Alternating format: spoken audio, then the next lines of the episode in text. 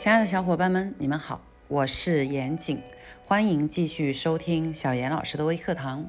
今天继续讲拒绝力啊。昨天我们讲完，呃，如何说不这个课程以后，很多同学呢在朋友圈评论，觉得自己都是拒商不高啊，然后希望学习更多的拒绝的方法。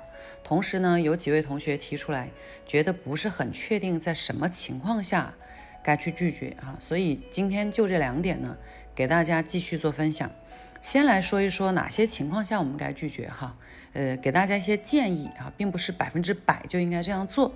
第一个呢是，当你遇到自己能力范围之外的请求的时候，我们要拒绝，因为嗯，你可能做不到，到时候你又答应了别人，可能到最后会费力不讨好哈，这是一个。第二个呢，你答应了别人，别人对你有所期待的时候，可能最后没有达成，反而会浪费了一些时间啊，所以遇到。别人的这个请求超出自己能力范围之外的事情呢，一定要拒绝。不要害怕别人觉得你不行啊，也不要害怕别人不喜欢你。如果你拒绝他做一件事情，他就不喜欢你了。这个关系对你来讲，实际上我们也可以去判断出它的价值哈。这是一个。那么第二个呢，触及法律存在风险的事情，我们要拒绝啊。呃，比如说你你你在政府机关。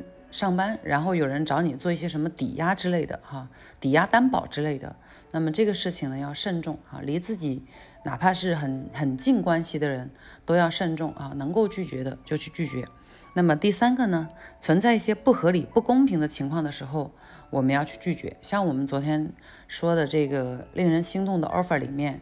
好，朱一轩觉得，呃，李敬业提出要把两个优秀的队员都选过去，他觉得存在不公平、不合理，所以他及时的拒绝了。这是第三个。第四个呢，突破了自己的原则和底线的事情要去拒绝，这个就是很个人的一些标准了。比如说你特别不爱吃辣，可是你有一个朋友呢，偏偏要叫你去吃辣，而且还告诉你说辣的有多好吃，你一定要试一下。那么如果你确实不愿意做，那你要拒绝他啊，这个就叫自己的个人原则和底线啊，彼此尊重啊。如果对方是一个真的好的朋友，他会尊重你的爱好啊，尊重你的一些原则。就像我在网上有看到说，什么是好朋友，并不是大家都一致啊，完全取向喜好都一致就称之为好朋友之交，而是我可以喝咖啡啊，然后呢，你可以吃麻辣烫，对吧？我喝咖啡的时候给你带一杯。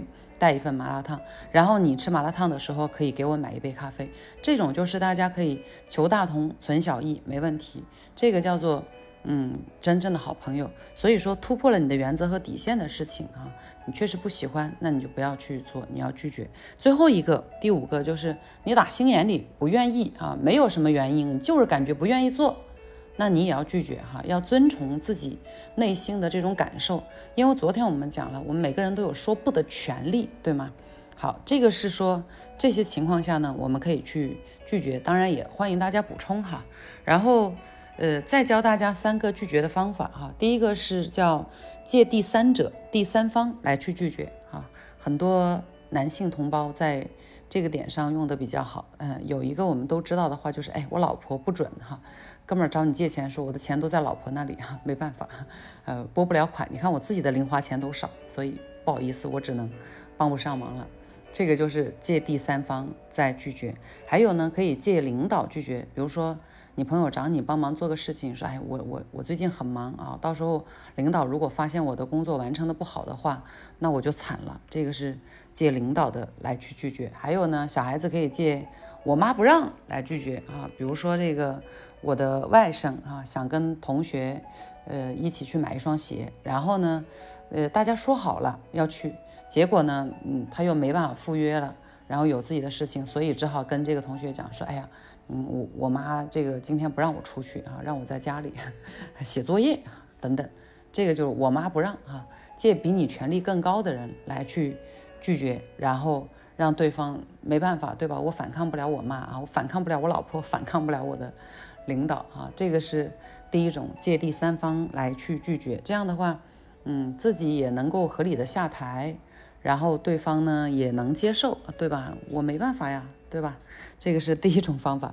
第二个呢叫示弱式拒绝，就是我我确实能力还不如你啊，那么我想帮我也帮不了，是吧？比如说有人还是说借钱这个事儿，你看我收入都没你高，我自己的这个这个家庭开支我都刚刚好够，所以我真的没有余钱能够来借给你了哈。这个是示弱，对吧？然后当别人有工作希望你完成的时候，我自己的工作都完成的不是很好，不是很完美，到时候你这个我帮你做了做不好，你还要挨领导的骂，多不好，对吧？所以我真的，嗯，不能耽误你哈。这个是借自己比你还弱，示弱式的拒绝。然后第三种呢是坏唱片机式拒绝哈。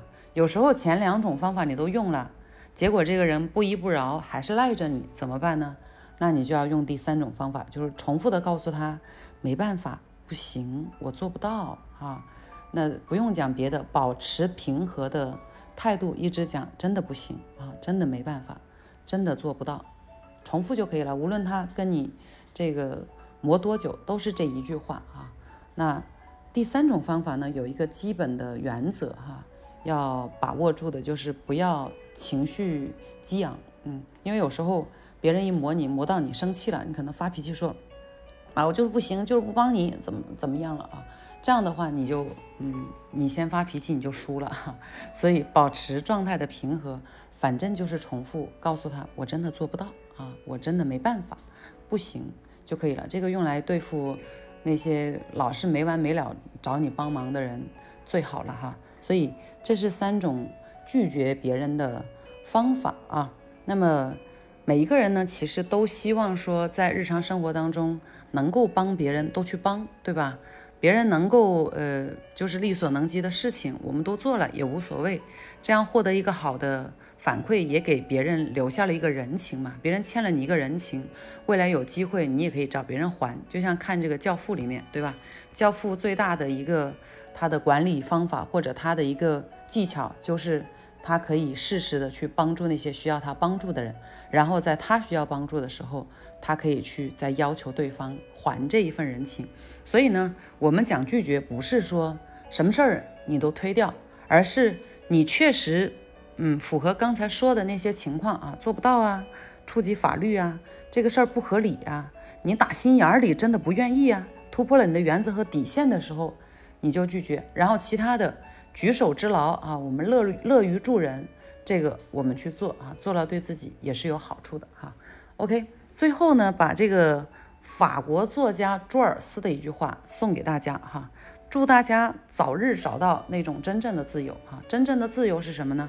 就是拒绝参加一场宴会而不需要提供任何理由哈。希望大家早日能够达到这种境界啊。OK。今天的分享呢就是这些啊，喜欢呢可以来加我的个人微信二七八八二七九八幺幺，呃，然后有自己的一些疑问或者有自己想听的一些内容呢，也可以给我留言啊，看到以后呢我会酌情的安排啊。OK，我们下期节目再见了。